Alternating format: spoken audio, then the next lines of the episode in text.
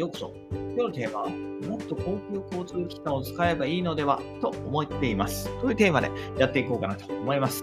ねえー、コロナ禍でね、やっぱり利用客が少なくなったと言われてますけど、朝晩の通勤・通学時間帯に混んでるバスを見かけるんですよね。はい。しかし、それでも、まあ、送迎で来られるマイカーがとても多いかなというふうに感じています。送迎って、まあ、送っってもらう方はね、楽だからいいんだけど、送る側が大変ですよね。はい。ねだって、降ろした後、もしくは拾う前に、自宅からその場所まで片道分を余計に一人で運転しなければならないわけで、これって結構大変だと思う。はい。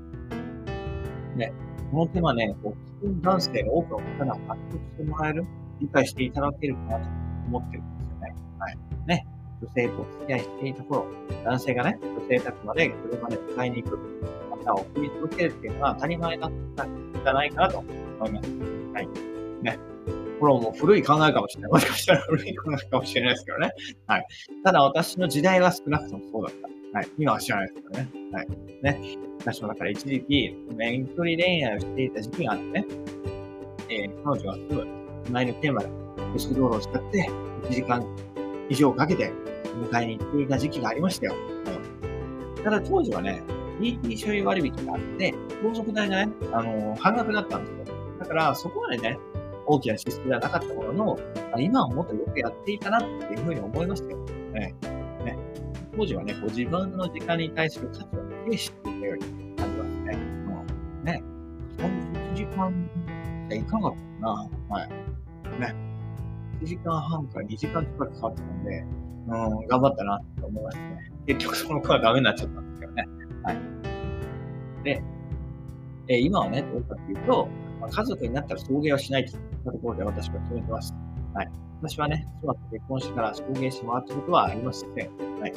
今の住まいに住む前は、まあ、駅から徒歩10分のところに住んでいたので、まあ、そもそもね、最寄りの駅からあまり遠くに住んだことがないんですけどね。しかも、で、割かし駅に近いところだったんで、でもそれでもね、やっぱりこう、天気が悪い時なんかお迎えを楽しみになるんですけど、私は頼んだことはないです。これはね、やっぱり相手にも時間があって、それを奪ってまでね、してもらいたいと思わないからですね。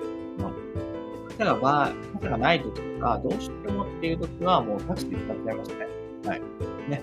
車を出してもらって、妻の時間を使ってまでね、それを頼むよりは、タクシーの方が総合的に考えれば安くかな、かなと、えー、考えているからですね。相手の時間、もちろん、もちろん自分の時間もそうですけど、相手の時間もタダではないと。そこをしっかり忘れないようにしたいですね。うん。で、まあ、最後にね、やっぱ今日言いたいのは、まあ、車ってやっぱ本当便利だけど、贅沢品だなって私は思いますね。うん。ね。地方都市とはいえど、私は駅近のマンションに住んでいて、毎日ね、散歩していて思うんですけど、やっぱ駅前っていうこともあってね、公共交通機関がよく充実してるんですよ。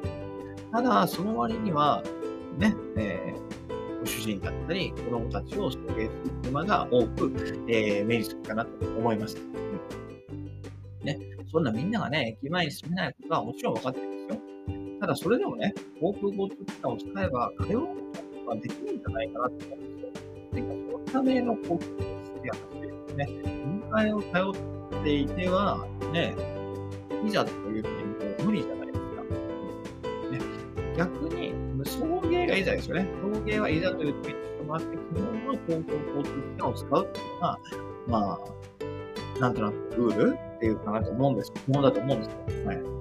通勤するのが毎日なんでね、例えば送迎を使っていたら、送迎する側の負担もかなり大きなものになっちゃうんでね、送迎する人の時間はただではないっていうことをね、よく、えー、理解して、相手を思いやる気持ちを忘れないようにしたいかなと、いうふうに思います。はい。ね、これからね、どうなるかわからない。もしかしたら頼むかもしれないけど、基本的には、はい、頼まない。ね。もしかしたら頼まないですよ。頼まない。もちろん頼まない。頼まないで、ね、自分で何とかする。そういう、そういうふうに生活していきたいなと思います。はい。ということでね、今日はもっと公共交通機関を使えばいいのではということについてお話しさせていただきました。そんな私は、バイバイ Have a nice day.